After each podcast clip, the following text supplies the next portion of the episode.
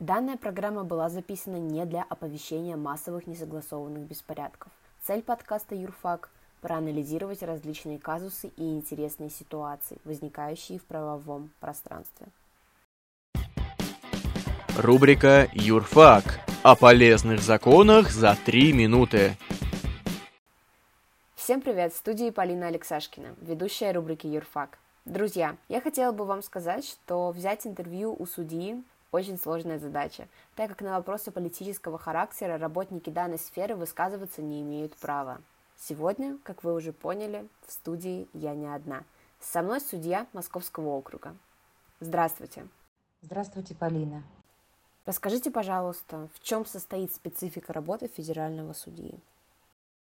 Специфика работы федерального судьи состоит в большой ответственности – Судьи разрешают споры гражданские между субъектами, обществом с ограниченной ответственностью индивидуальными предпринимателями.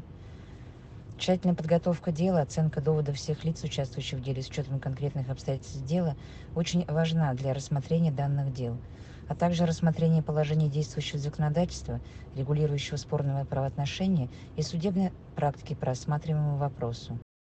Получается, вы должны быть знакомы со сложившейся ситуацией потому что 23 января на главных улицах нашей страны было очень много детей. Следственный комитет РФ возбудил уголовное дело о вовлечении несовершеннолетних в акции протеста. Как думаете, самим несовершеннолетним будет грозить административная ответственность? К сожалению, в отношении относительно политических вопросов Могу сказать следующее. Судья должен быть нейтрален и объективен при рассмотрении дела в соответствии с кодексом судейской этики. Он вне политики и не может публично высказывать свое мнение. Достойный, вполне понятный ответ. Сегодня также в нашей студии спецгость, журналист Оксана Гонздюк. Здравствуйте, Оксана. Если будет несложно, не могли бы вы ответить на мой вопрос? По данным ОВД-инфо, всего по стране на акциях в поддержку Навального задержали более сотни несовершеннолетних, что составляет наименьшую часть из всех присутствующих. Как думаете, с чем это может быть связано? Быть может, что-то поспособствовало такой низкой статистике?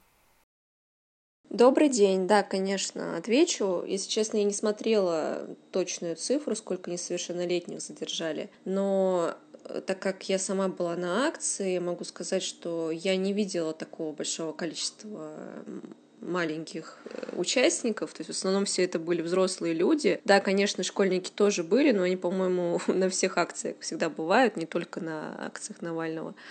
А, где движ, там и молодые люди. Поэтому э, мне кажется, что в связи с этим полиция задерживала школьников, молодых людей, потому что ну, они скорее по внешним признакам как-то выбирали, кого задерживать, хотя было много и взрослых людей. Я не знаю, по какому принципу они в целом задерживали. Видимо, как отметил один из ведущих телеканала «Дождь», а, они скорее в первую очередь выхватывали из толпы тех, кто хоть как-то визуально отличается от остальных. То есть, например, в самом начале акции, как, точнее, еще до ее начала, а, задерживали в основном тех, кто хотя бы как-то визуально выделялся, например, людей там а, с неформальной прической или более яркой одежде.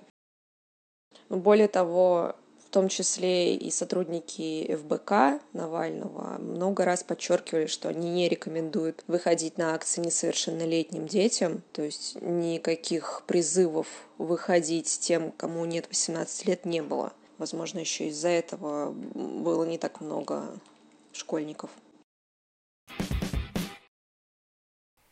Порядка 15 детей задержаны в Москве, сообщила уполномоченный при президенте по правам ребенка Анна Кузнецова.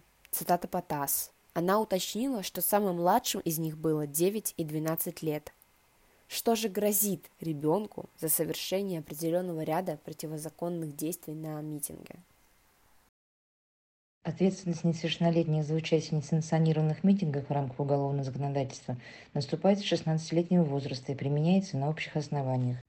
Административная ответственность влечет за собой направление материала на рассмотрение в комиссию по делам несовершеннолетних, постановку на учет в полицию, постановку на учет в ЗИЦ как лица, нарушающего общественный порядок, независимо достиг несовершеннолетний возраст административной ответственности или нет.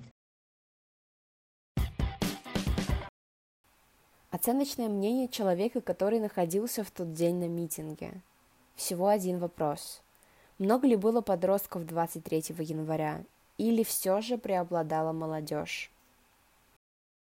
Мое мнение по поводу проведения вот этого митинга, когда я увидела это все своими глазами, мне показалось, что э, обстановка была не очень агрессивная, народу было достаточно много, и если взять по возраст людей, в основном а, были студенческого возраста, а подростков как, как таковых я не увидела.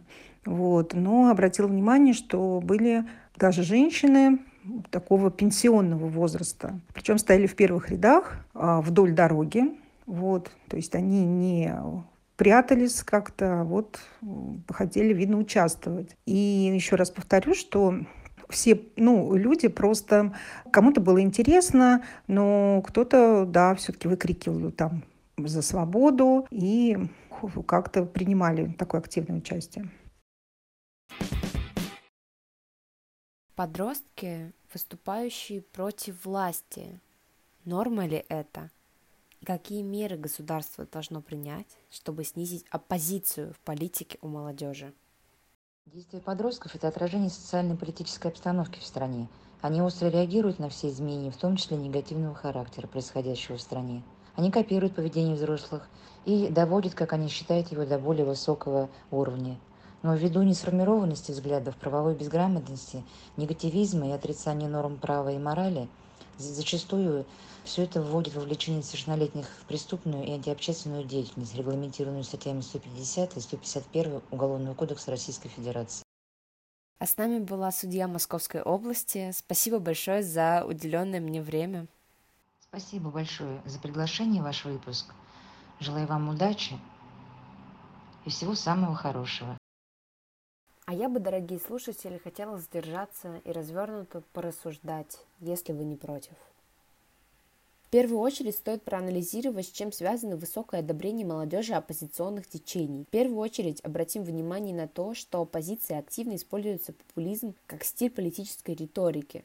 Исходя из нечеткого, но тем не менее существенного определения популизма, выделим основу – использование в своих целях апелляции к народным массам и противопоставление народа политической элите.